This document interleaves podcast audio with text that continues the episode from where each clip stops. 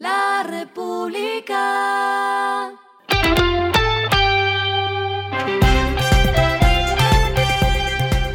Al final de la jornada, esto es lo que debes saber sobre el comportamiento de los negocios, las finanzas y la economía. Las movidas de hoy fueron.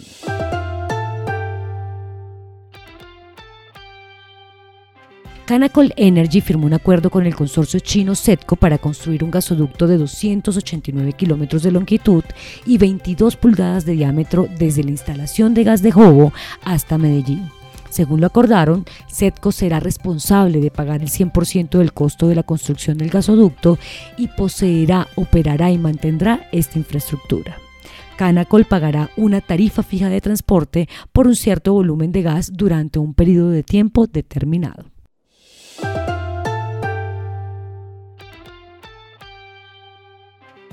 La marca italiana de ropa deportiva Capa llegó a Colombia y su primera tienda es en Bogotá. Los colombianos podrán contar con precios al por menor que oscilarán entre 59.900 pesos y 500.000 pesos. El portafolio va desde accesorios como camisetas, calzado deportivo y casual, hasta chaquetas, buzos, pantalones, entre otros.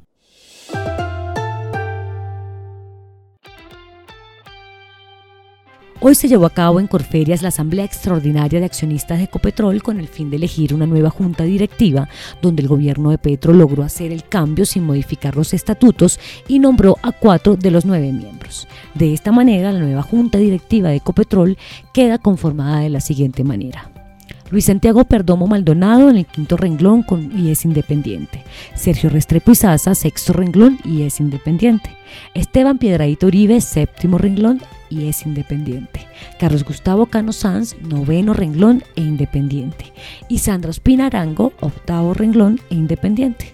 Mónica de Grave ocupará el segundo renglón como miembro no independiente, Saúl Catán, cuarto renglón e independiente, Gabriel Mauricio Cabrera Galvis, tercer renglón e independiente, y Gonzalo Hernández Jiménez, viceministro técnico del Ministerio de Hacienda y Crédito Público, primer renglón y miembro independiente. Lo que está pasando con su dinero.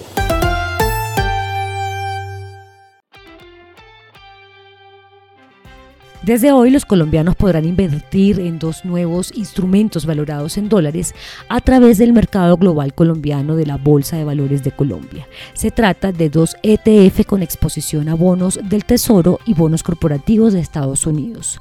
Los nuevos valores se podrán transar bajo la estructura y moneda del mercado local y se incorporaron gracias al trabajo entre corredores de vivienda, BlackRock y la BBC.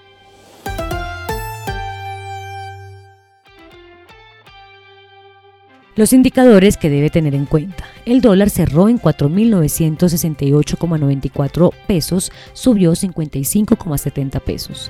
El euro cerró en 4.894,90 pesos, subió 114,32 pesos. El petróleo se cotizó en 84,85 dólares el barril. La carga de café se vende a 2.285.000 pesos y en la bolsa se cotiza a 2,48 dólares. Lo clave en el día.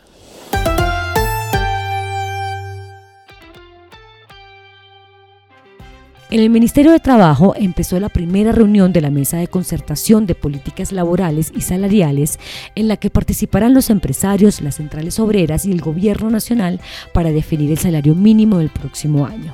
Aunque se espera por parte de los sindicatos y las centrales una primera propuesta formal para el ajuste del salario mínimo, explicaron que aún no es el momento de lanzarla, pues dependerá este año de estudios más conservadores sobre inflación, dólar y el mercado laboral.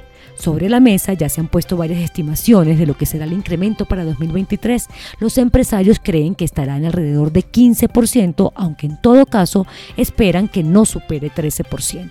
Pero no se descarta un incremento de 20% impulsado por el gobierno. Sin embargo, las primeras señales que ha lanzado el gobierno Petro no han sido tan altas. El viceministro de Hacienda, Diego Guevara, dijo que se proyecta una inflación que oscilaría entre 10% y 10,5% al cierre de 2022, por lo que el incremento del mínimo no debería estar por debajo de ese rango. En ese orden de ideas, el salario estaría entre 1.110.000 pesos y 1.150.000 pesos. A esta hora en el mundo. Unilever retiró marcas populares de champú seco en aerosol, incluida Dove, después de descubrir que estaban contaminadas con un químico llamado benceno que puede causar cáncer.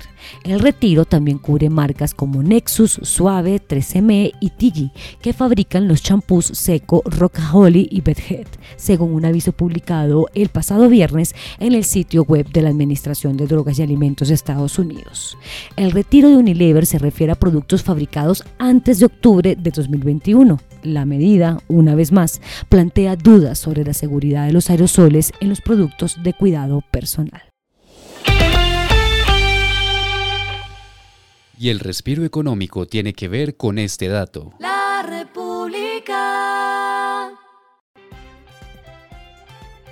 Walt Disney y la Fórmula 1 llegaron a un acuerdo de varios años para seguir transmitiendo las carreras de esta categoría del automovilismo en ESPN. Al menos 16 carreras se transmitirán cada temporada hasta 2025, según se comunicó.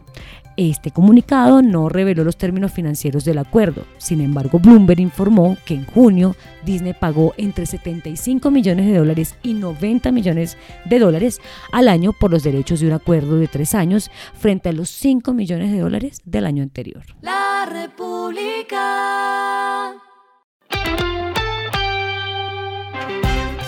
Y finalizamos con el editorial de mañana, la Junta de Ecopetrol y su responsabilidad.